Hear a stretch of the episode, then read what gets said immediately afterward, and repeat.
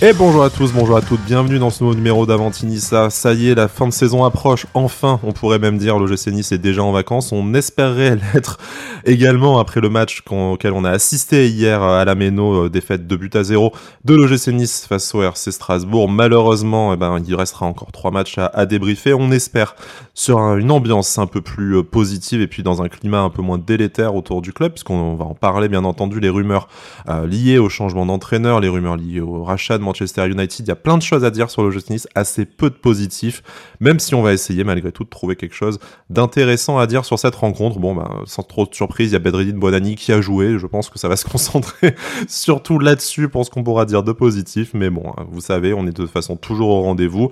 On va faire notre petite thérapie, notre petite catharsis tous ensemble, histoire que ça aille mieux, qu'on évacue ça qu'on essaie de profiter un peu de ce euh, dimanche, puisqu'on enregistre dimanche matin dégueulasse, un petit tour à la fête des mai, et puis après reprendre une courte semaine euh, dans un mood un peu plus positif. Ils sont avec moi aujourd'hui, mes compagnons d'infortune. C'est Jérémy. Salut Jérémy. J'espère que ça va, même si euh, je me fais pas trop d'illusions. Salut Sky, salut à tous. Bah écoute, je reviens pour une défaite. Donc, j'avais pas fait les deux dernières émissions, c'était deux victoires, dommage. C'est toi le mystique en fait cette saison. On va, on va réfléchir à ta prolongation de contrat. J'enchaîne balle clairement euh, Strasbourg, c'est pas mal comme, euh, comme enchaînement, mais bon. Et, il est toujours là, bravo. Hein, voilà, on, essaye de, voilà, on est là, on va essayer de débriefer euh, tout ça. Enfin, il y a peu de choses à débriefer, mais on va essayer. Tous les héros ne portent pas de cap, mais nous avons Jérémy dans cette, dans cette émission. Il est également avec nous aujourd'hui, nous fait l'amitié d'être là, c'est Bertigno. Salut Bertigno, comment vas-tu? Salut Sky, salut tout le monde. Bah écoute, ça va, hein, mais encore une défaite, encore une défaite à analyser, donc on, a connu mieux quand même, comme ambiance au club et, comme ambiance tout court. Mais bon, on va, on va faire les choses professionnellement. Encore une, encore une défaite. On va essayer de faire les choses professionnellement, comme tu le dis. C'est pas le cas de tout le monde euh, à l'OGC Nice, hein, de toute façon. Euh, mais bon, surtout un climat euh, vraiment pourri autour du club. On en parlera dans la deuxième partie d'émission. Et c'est peut-être ce qui est le plus inquiétant, parce qu'à la limite, une défaite, ça fait longtemps qu'on a perdu tout espoir pour cette saison, même si, comme le disait Jérémy, hein, une série de deux victoires qui nous avait un peu redonné d'intérêt pour ces ultimes journées de la saison 2022-2023. Ben, là, il faudra se contenter d'espérer d'accrocher le top 10. Alors, comme on vous le disait, on enregistre cette émission euh, dimanche matin. Pour l'instant, le GC Nice est huitième en attendant euh, les résultats euh, de Lorient, de pardon, Reims a déjà joué et de Clermont, excusez-moi. Donc, on devrait pouvoir rester dans le top 10, mais reste à savoir combien de temps avec un calendrier encore un peu velu sur la suite de la saison, parce que l'OGC Nice recevra Toulouse et Lyon et se déplacera à Montpellier, des équipes qui sont dans de bien meilleures dynamiques que nous. Mais on n'y est pas encore pour l'instant, c'est Strasbourg, défaite de but à zéro, un match qui avait été quasiment tué dès le début, but David Diallo au bout de 40 secondes de jeu, un penalty ensuite transformé par le même Diallo à l'heure de jeu, auteur de son 20e but cette saison, quand même pas n'importe quel joueur. On aide encore des anciens de la maison niçoise. On pense à, Maxime Lemarchand en défense centrale et puis à Frédéric Antonetti sur le banc euh, dans leur mission euh, vers, le, vers le maintien pendant que nous de notre côté, eh ben, euh, on compte un peu nos dents et les mois de désespoir que l'on aura vécu ces dernières années. Alors, on, va faire peut-être un peu express sur cette euh, rencontre, messieurs, une composition d'équipe euh, globalement, euh, voilà, titulaire, on va dire, dans le dans les joueurs qui étaient disponibles. Hein, Aaron Ramsey notamment qui était blessé et du coup c'est Pablo Rosario qui s'est retrouvé au milieu de terrain, mais bon, hein, Bardante, Todibo Lontomba, Turam Boudaoui, Rosario Laborde, Mofi Buonani, c'est de toute façon ce qu'on espérait et ce qu'on attendait avec l'entrée après de, de Youssef Attal et de Sofiane Diop en fin de rencontre. Euh, bon, on va pas revenir sur les choix Didier Dillard parce que là, il y en avait, euh, il y en avait pas vraiment. Rentrons tout de suite dans le vif du sujet, euh, messieurs. L'OGC Nice a tout simplement été très en dessous de son rang et de son ambition globalement cette saison, comme souvent, malheureusement. mais là, on a très clairement vu une équipe qui n'avait pas grand-chose à foutre d'être là, même si Gaëtan Laborde disait au, au micro d'Amazon Prime que on avait bien préparé le match, qu'on était motivé. Mais voilà, l'OGC Nice était clairement en claquette face à une équipe qui joue sa survie et qui, euh, même si elle n'a pas forcément été meilleure techniquement, elle n'a pas forcément dominé le match, bah, on voulait tout simplement plus. Ouais, ben, un match comme tant d'autres hein, cette saison, où on, joue sans aucune créativité, et en plus on n'est pas, pas costaud défensivement, donc euh, ça donne encore une fois un match très pauvre, avec quand même vraiment peu d'occasions. Je pense que les seules situations qu'on a eues, que, j'ai en tête, c'est la, tête de Dante en fin de match sur corner. Et sinon, les quelques tentatives de, de Buonani, qui été le seul qui a essayé d'apporter quelque chose euh, dans, le jeu. Euh, le reste de l'équipe, euh, dès qu'il fallait jouer vers l'avant, c'était extrêmement compliqué. On faisait que passer à chaque fois par l'arrière parce qu'on n'avait pas de solution. Et ça, de toute façon, ça fait, ça fait des mois, des années, j'ai l'impression que ça dure. On joue tout le temps de la même manière, on n'a pas de solution. Les joueurs, euh, enfin, les joueurs à chaque fois n'ont pas de solution, savent pas jouer ensemble. Donc, euh, ça, ça, ça continue. Donc voilà un match euh, malheureusement où en plus on rentre, on rentre pas dans le match. on fait une erreur défensive énorme dès le début. Donc ça nous met pas dans les, bonnes conditions. On sait en plus que Strasbourg est sur une bonne dynamique, que Strasbourg a déjà marqué euh, euh, tôt à Reims, donc ils commencent fort, euh, fort leur match. Et on rentre, on trottine tranquillement. Tout va bien de toute façon. on n'a plus rien à jouer, donc voilà. Hein, enfin, moi j'ai l'impression que c'est ça. Donc là on trottine tranquillement, on fait rien. Et le reste du match, il y a un petit sursaut de 5 minutes en seconde mi-temps, les 5 premières minutes, mais ça, ça dure pas parce que de toute façon l'équipe nous a déjà montré qu'elle a, qu'elle a pas la mentalité de toute façon pour faire plus. Ils ont pas de mental. Donc, euh, donc déjà, ça c'est la, base. Si t'as pas le mental, tu peux rien faire après. Il y a que deux trois joueurs qui tentent de faire des choses. Il y a toujours Dante qui, qui est là, Melvin Barr, euh, on peut le critiquer, mais en attendant, euh, il est toujours là, il essaie de faire ce qu'il peut. Et après devant, voilà, il y a Buonani hein, qui, qui essaie de faire des choses. C'est le seul devant qui a tenté.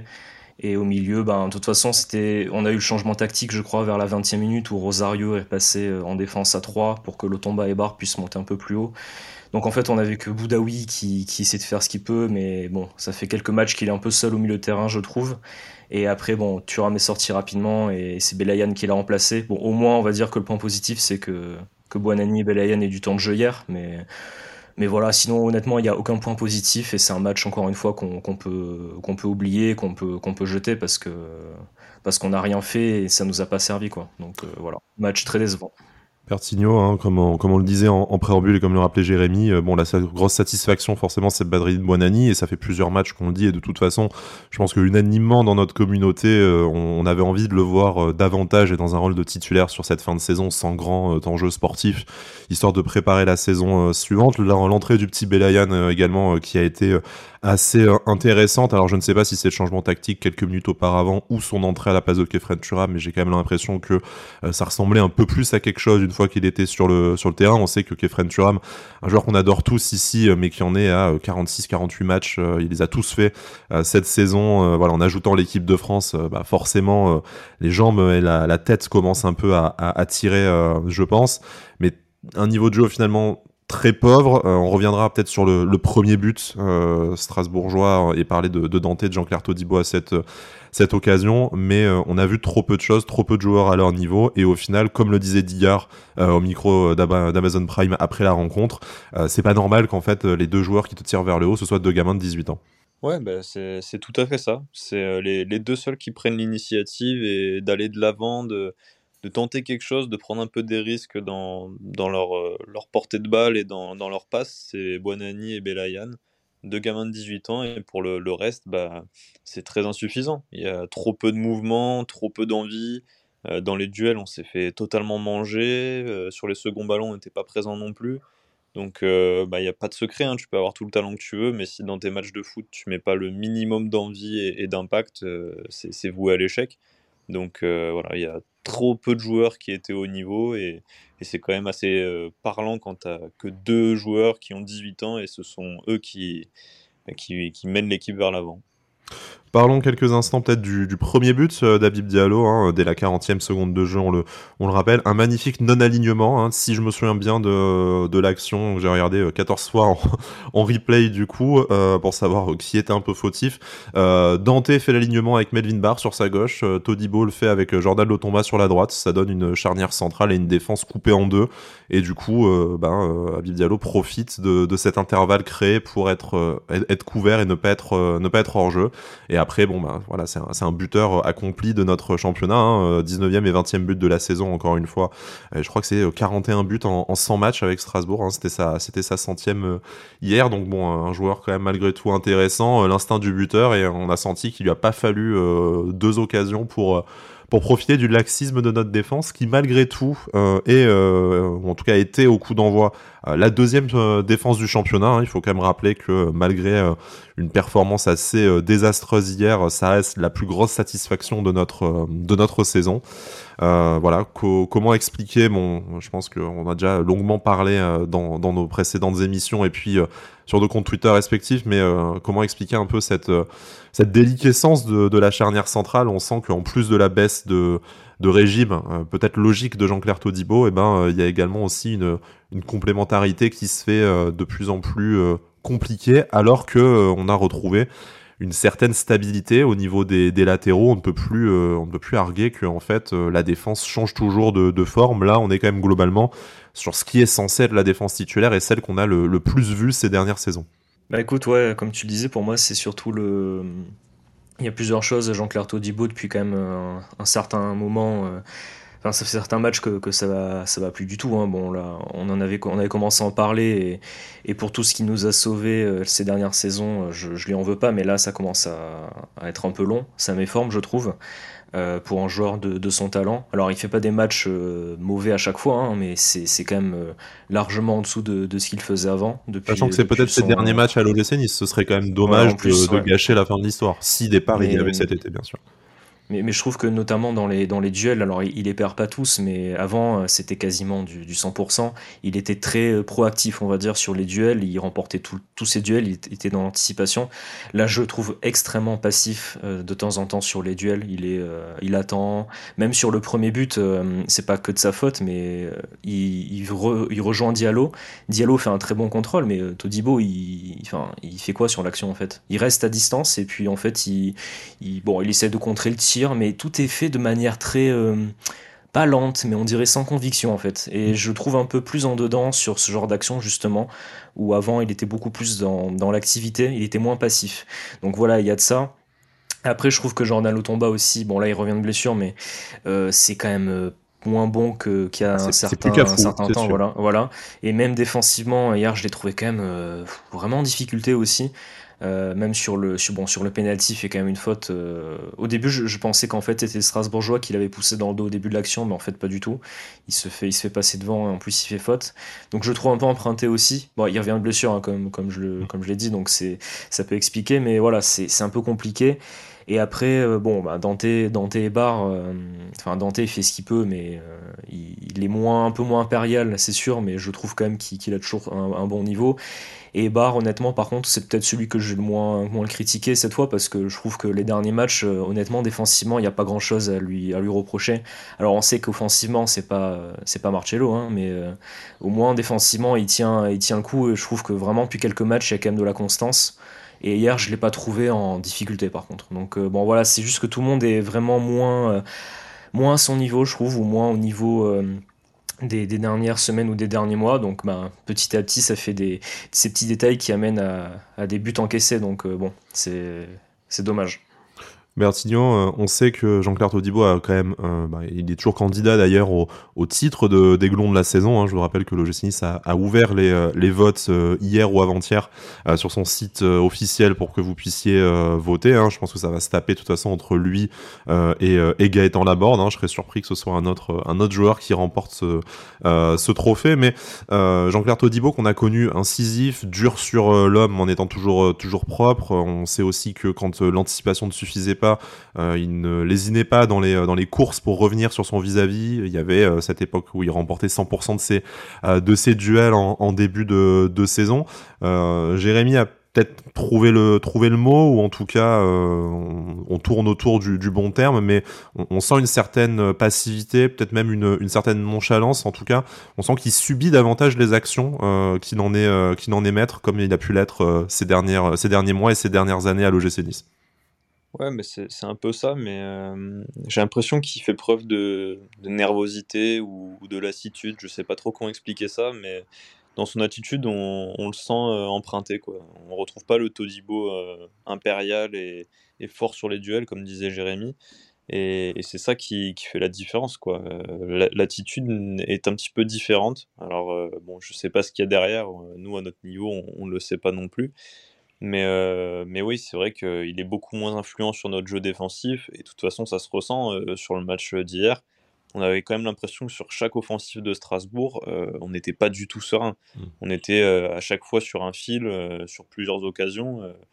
comme, comme tu disais dans ton tweet hier, où à la mi-temps, tu disais que le 1-0, c'était pas cher payé. Mm. c'est vrai qu'à la mi-temps, tu peux avoir 2-3-0, ça n'aurait choqué personne. Donc donc ouais, une fragilité défensive, mais je pense que plus qu'un problème physique ou de talent, c'est au niveau mental qu'il y a, quelque chose qui a lâché. Quoi. Euh, je sais pas si c'est de la motivation qui est partie ou, autre, mais il y a, quelque chose qui manque.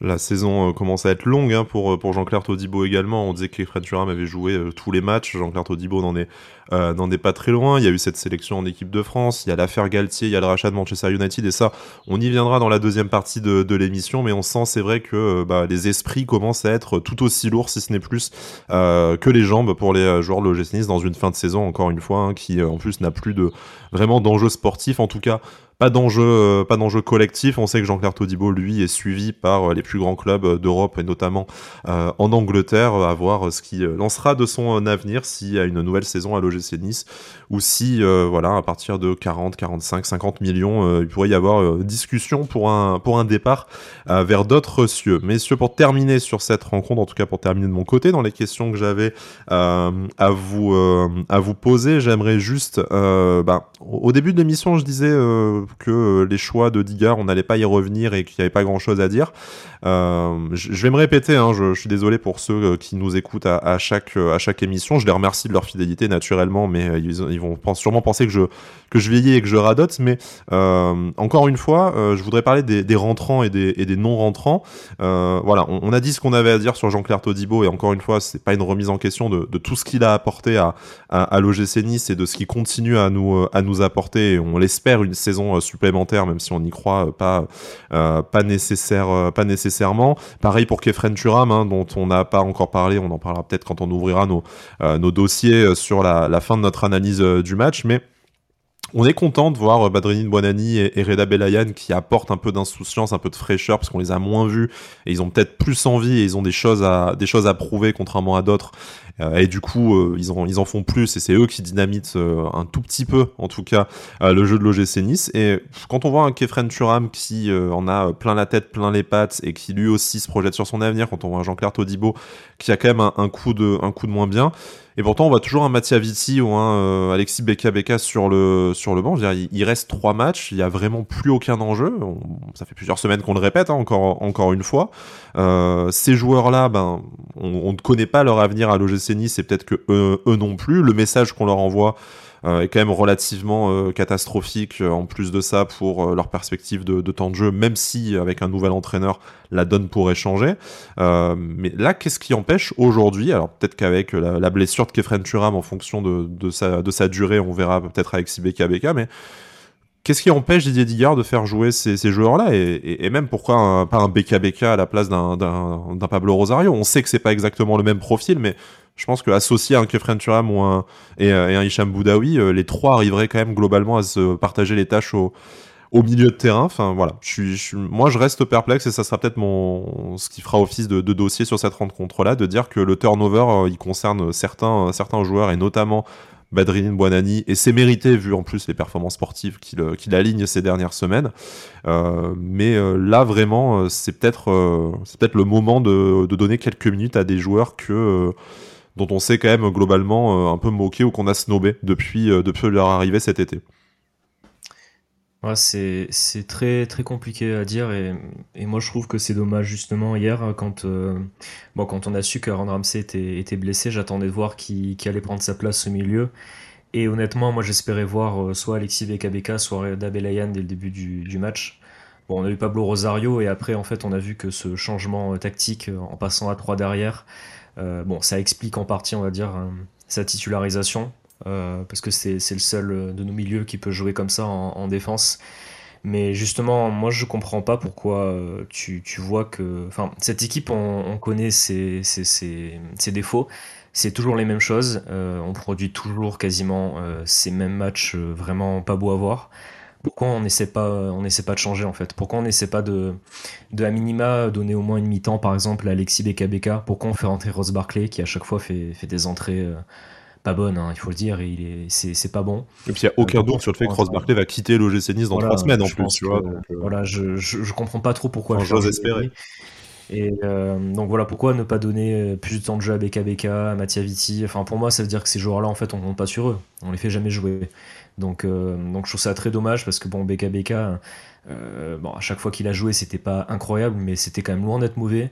Et les fois où il a dépanné euh, latéral droit, c'était quand même plutôt satisfaisant, on va dire. Donc ça aurait été bien de le voir justement comme Badrini Bonani sur, sur la droite, ça aurait été bien de voir BKBK justement dans ce milieu à 3. Et bon, moi, ce qui, ce qui me dérange au-delà du choix des hommes en plus, enfin, c'est un dû le choix des hommes, mais c'est que qu'est-ce que tu vas espérer de toute façon avec un milieu à 3, Rosario, Turin, Boudaoui Tu sais très bien que c'est un milieu qui est absolument pas complémentaire, euh, t'as aucune euh, créativité, et euh, tu sais très bien que justement, tu vas pas avoir de complémentarité entre les trois. Donc, qu'est-ce que tu espères Et donc, du coup, hier, on a eu de toute façon un match où les seules, euh, les seules actions vraiment qu'on a eues, c'était les, des transversales de Dante euh, face à un bloc strasbourgeois qui était bas. Donc, ben voilà. Et enfin, en fait, j'ai l'impression qu'on apprend. Ben, on va y revenir d'ailleurs après avec, avec le, club plus généralement et, et, nos actionnaires. Mais en fait, on est tout le temps dans le même cycle, on n'apprend jamais de nos erreurs. Donc, enfin, on, met tout le temps la même équipe, on a tout le temps les mêmes défauts, mais on continue. Donc, euh, bah, soit, hein, on, je sais pas où on va, mais on y va. Bertigno sur euh, voilà, cette absence de, turnover et je, te laisse également la main sur euh, bah, les, entrées, les retours de blessures. Alors Youssef Attal, on l'avait déjà un peu, un peu vu, mais du coup cette, cette fin de rencontre de l'international algérien et le retour de, Sofiane Diop, évidemment, qui fait, qui fait plaisir à voir, même si c'est peut-être un peu tard pour lui également pour peser dans cette, dans cette saison.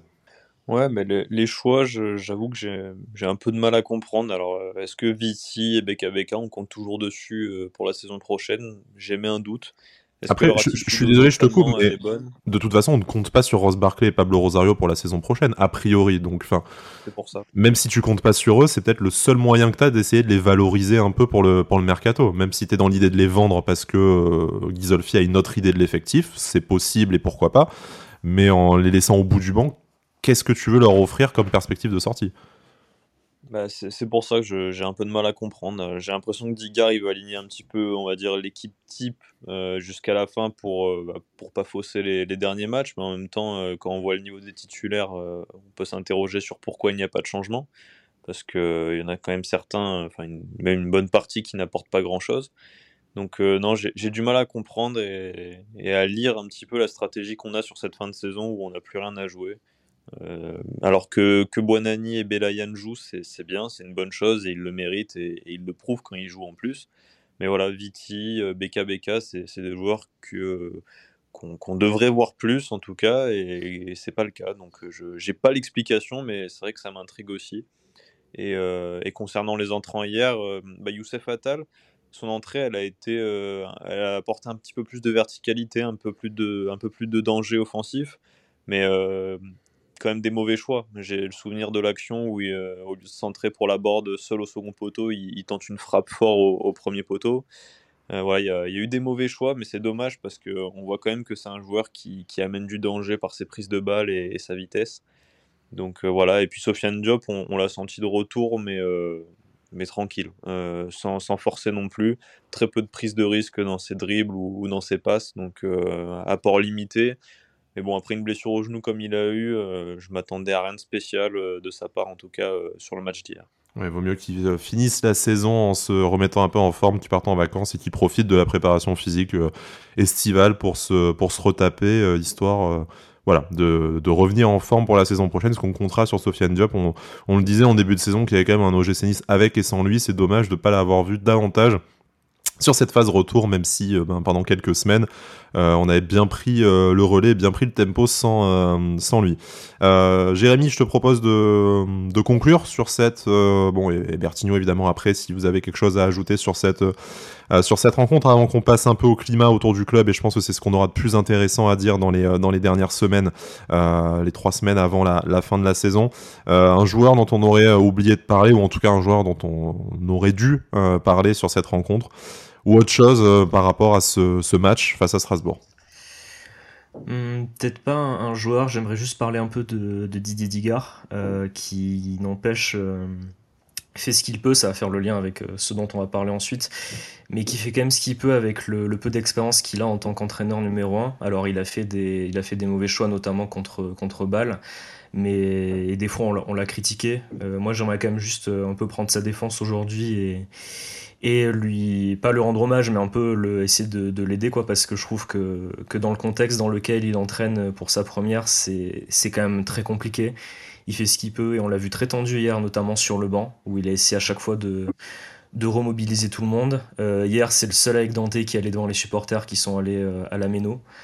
Euh, donc bon il est là il aime le club il fait tout ce qu'il peut dans le contexte très compliqué donc euh, bon, je force à lui en tout cas, parce que c'est pas facile.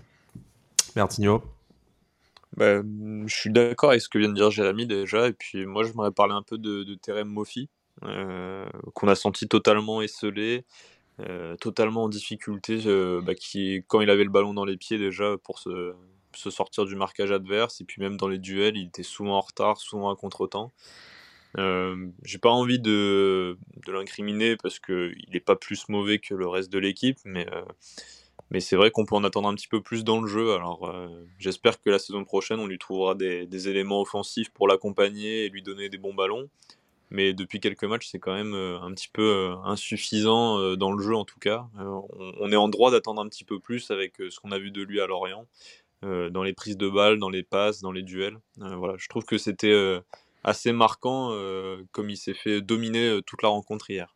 Heureusement qu'il stat, bon pas sur le match euh, d'hier forcément, mais c'est vrai que dans le dans le jeu, on sent que euh, c'est un recrutement qui a été fait euh, en cours de saison avec une équipe autour de lui qui n'est euh, pas nécessairement celle qui est adaptée à son, à son jeu. On verra la patte Ghisolfi ou pas, et on va y venir sur, sur le mercato d'été pour essayer de le mettre dans les meilleures, les meilleures dispositions. Messieurs, je vous propose de, clôturer ce, ce, match face à Strasbourg. Alors bon, on aurait pu encore parler de, de bien d'autres choses, hein, des, des autres entrants, des statistiques où en finale Strasbourg, en ayant joué deux fois moins que nous quasiment, euh, euh, tire plus au but et euh, nous bat 2-0. Mais bon, je pense que là, on en est à un moment de la saison où parler du jeu, il faut, puisque bah, on regarde les matchs et que c'est malgré tout ça qui est intéressant à l'OGC Nice, c'est le football, même s'il y a le folklore tout, tout autour. Mais bon, voilà, là, on est aussi, nous, arrivés au bout de ce qu'on avait à, à, dire, et de toute façon, l'enjeu maintenant est, est tellement, euh, tellement nul qu'on ne va peut-être pas se euh, matrixer le cerveau pour euh, décortiquer ça jusqu'à jusqu'à l'os. on en a parlé de toute façon en, filigrane, hein, en, fil rouge, bah, déjà ces dernières semaines et puis même tout au long de cette émission sur l'impact de l'atmosphère de, de, de l'OGC Nice sur, sur les joueurs et sur nous, supporters en premier lieu aussi, évidemment. Alors, on vous invite à lire hein, les articles euh, de l'équipe euh, de Nice Matin et notamment celui d'aujourd'hui euh, également et de, Foot Mercato pardon qui est qui est paru hier. Donc bon, on va pas vous les va pas vous les lire, mais on va un peu vous les, résumer et vous donner notre avis là-dessus.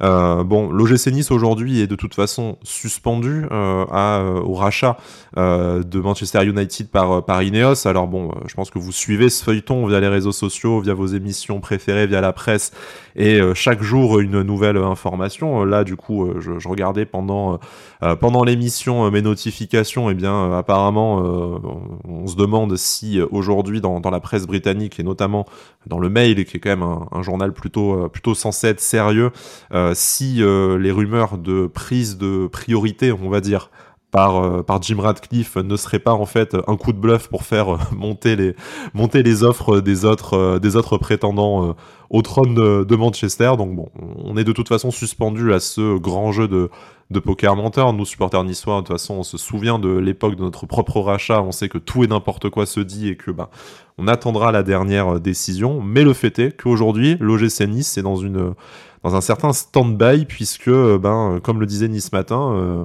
il se passe pas grand-chose. Niveau décideur, c'est un peu la, perplexité au club et on, y viendra en détail, mais tant que Manchester, en fait, que ce dossier-là n'a pas été euh, résolu et on espère une réponse courant du mois de mai, euh, mais on, dit ça tous les mois depuis, euh, depuis février, bah, l'OGC Nice est un peu bloqué et j'ai envie de vous poser un peu de but en blanc la première question. Si avant même le rachat de Manchester United, ça a un tel impact sur l'avenir de l'OGC Nice, euh, que ce soit opérationnel et puis euh, sur des chantiers euh, très pressés comme le nouvel, comme le nouvel entraîneur, est-ce que ce n'est pas aussi de mauvais augure pour le cas de figure où effectivement Manchester United serait racheté par par Ineos, on sent déjà qu'on passe au second plan alors que Manchester n'a même pas rejoint la Galaxy Ineos.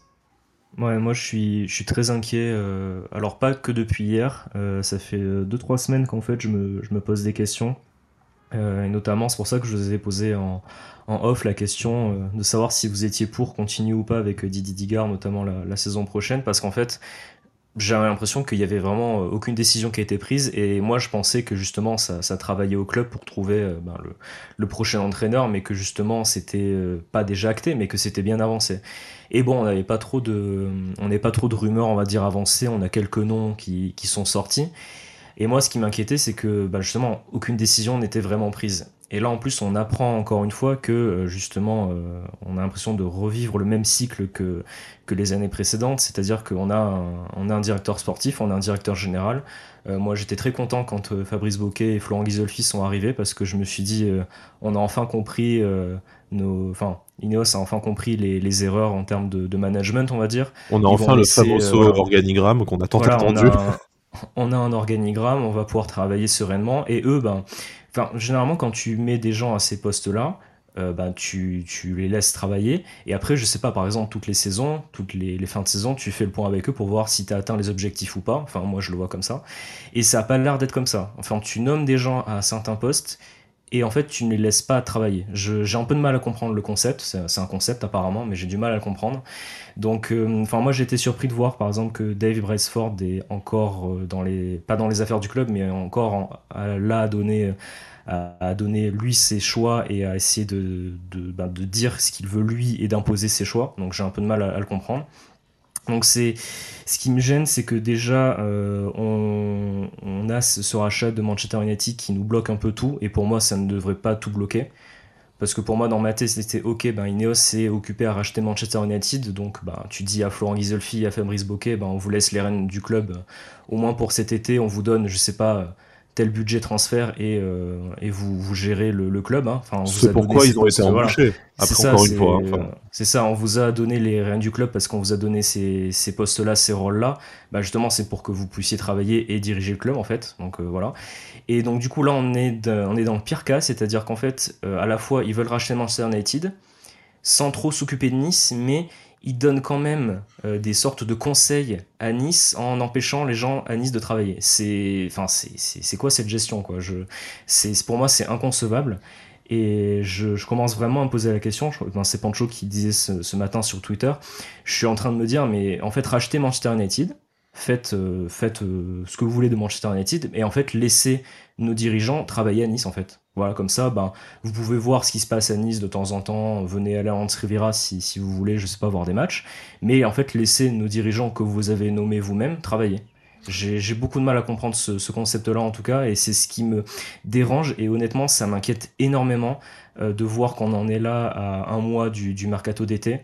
Je suis très inquiet pour la saison prochaine en tout cas ce qui fait un peu écho à la situation de Lausanne, hein, qui euh, finalement se porte beaucoup mieux et, euh, rejoue, la, rejoue la montée euh, depuis que ben, Suleiman Sissé et Bob Radcliffe notamment ont été débarqués et qu'ils ont récupéré une certaine autonomie dans leur direction sportive et dans leur, dans leur choix. Alors on n'en est pas encore là, on n'en est pas encore à parler de club satellite, on verra s'il y a rachat de Manchester United, on verra comment ça, ça s'organise avec la fameuse présentation du projet du mois de février. Bon, on est, on est mi-mai, mais peut-être, on n'a peut-être pas compris quel, quel février de quelle année en, en tout cas.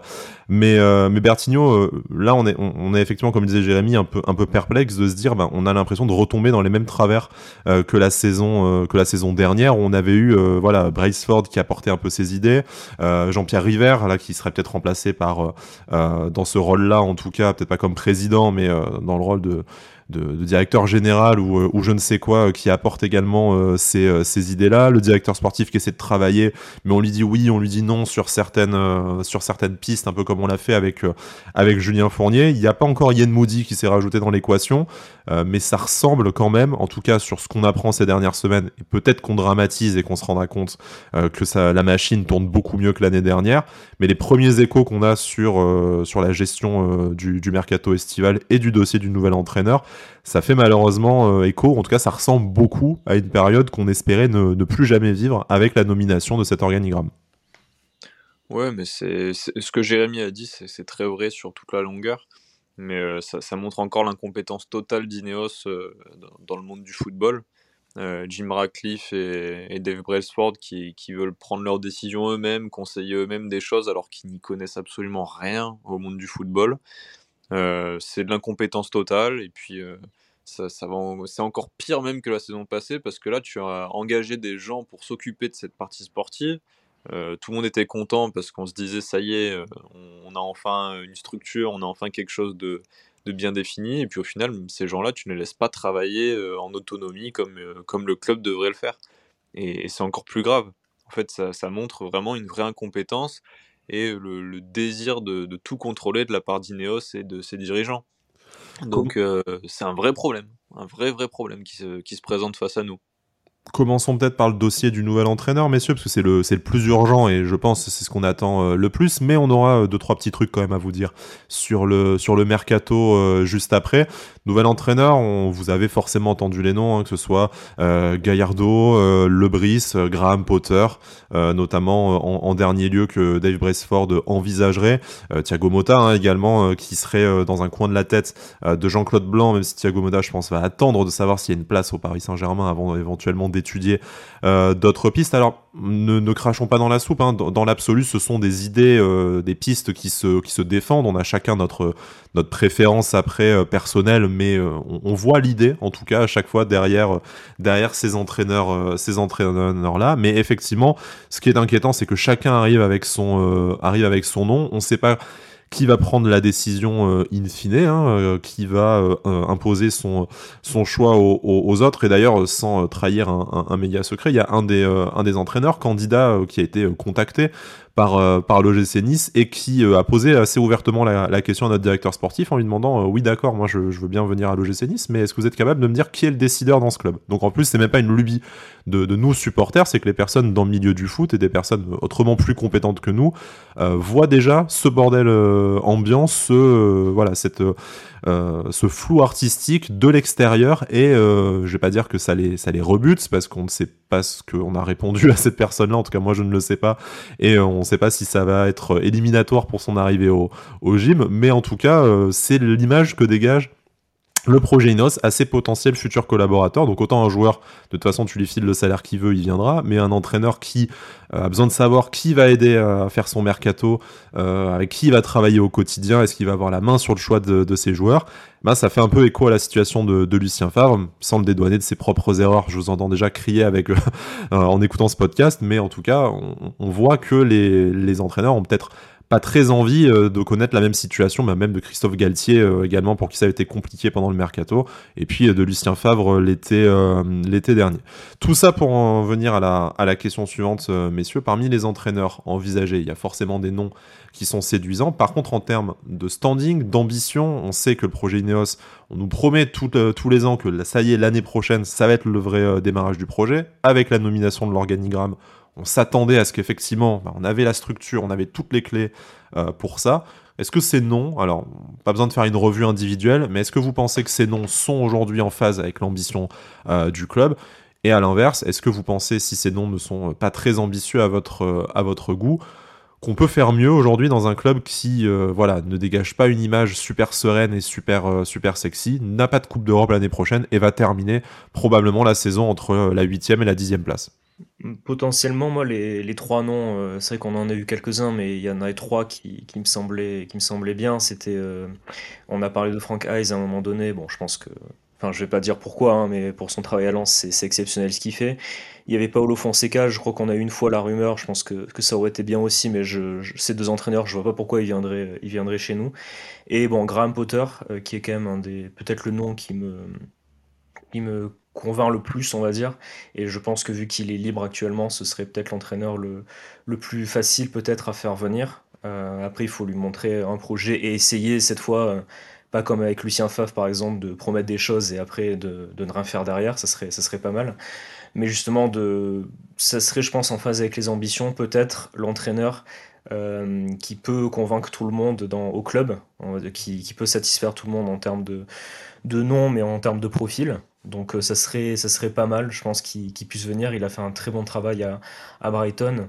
Moi, ce qui s'est passé à Chelsea, je le prends pas en compte, vu, vu, le, vu ce qui s'est passé à Chelsea cette année. Euh, je, je pense pas qu'il ait pu faire grand-chose, malheureusement, malheureusement là-bas. Mais il a, il a prouvé que c'était un très bon entraîneur, qui a quand même de, de, très belles idées.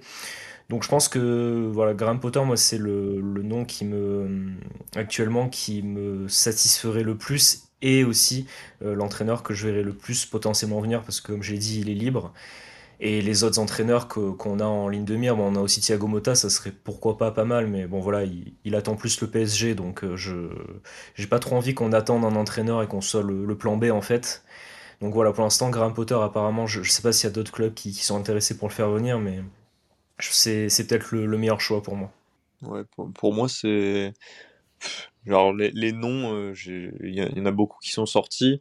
Globalement, euh, les, les, profils sont, assez séduisants, mais, euh, mais c'est vrai que, moi, j'attends surtout de, de voir bah, qu'est-ce qu'on peut proposer à l'entraîneur qu'on va avoir, quoi.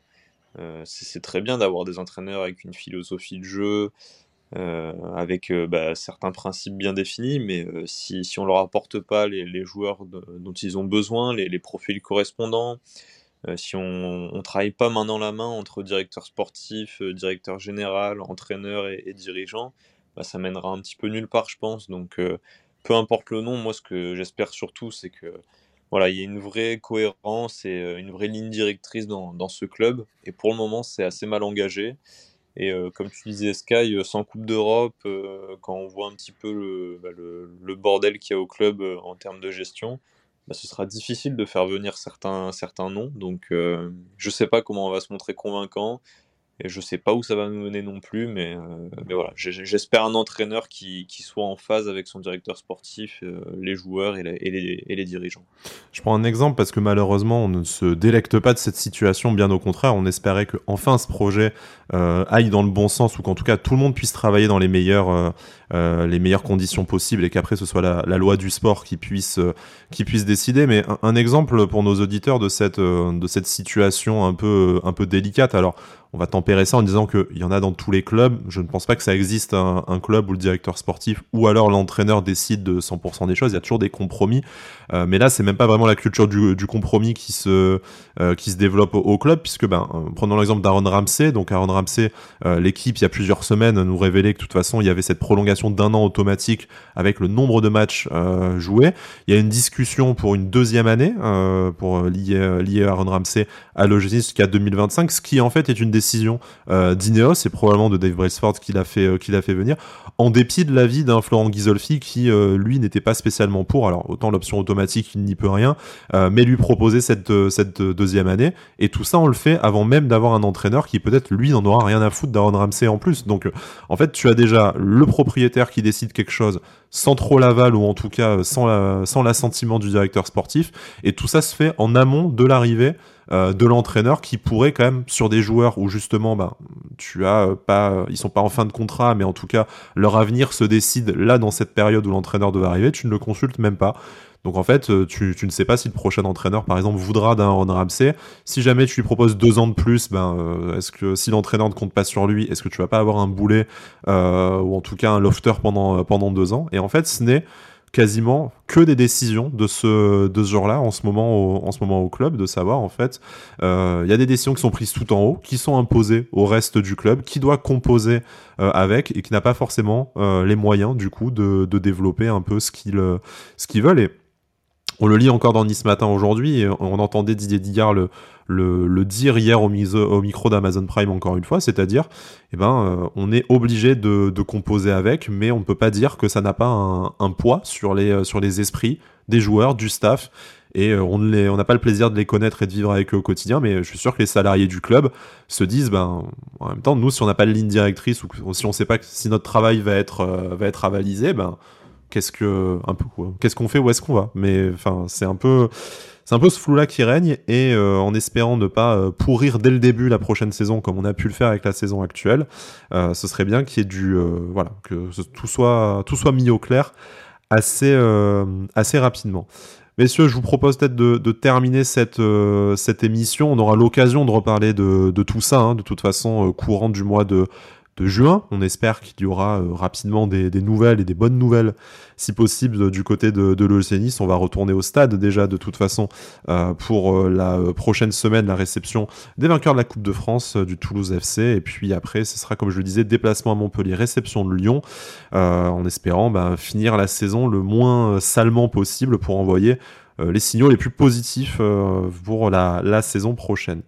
Jérémy Bertino, merci de m'avoir accompagné. On se retrouve de toute façon euh, sur toutes les plateformes, hein, Apple Podcast, Spotify, Deezer, euh, Amazon, YouTube, tout ça. N'hésitez pas à vous abonner, nous lâcher 5 euh, étoiles si vous avez aimé cette émission, ça nous fait plaisir. Et puis nous, on prépare la saison prochaine déjà de toute façon, donc on prend toute critique, tout constructive, tout du moins, afin de, vous satisfaire au mieux. L'année prochaine, une saison, encore une fois, de transition. Messieurs, merci beaucoup. À bientôt. Et Issa Nissa. Issa Nissa.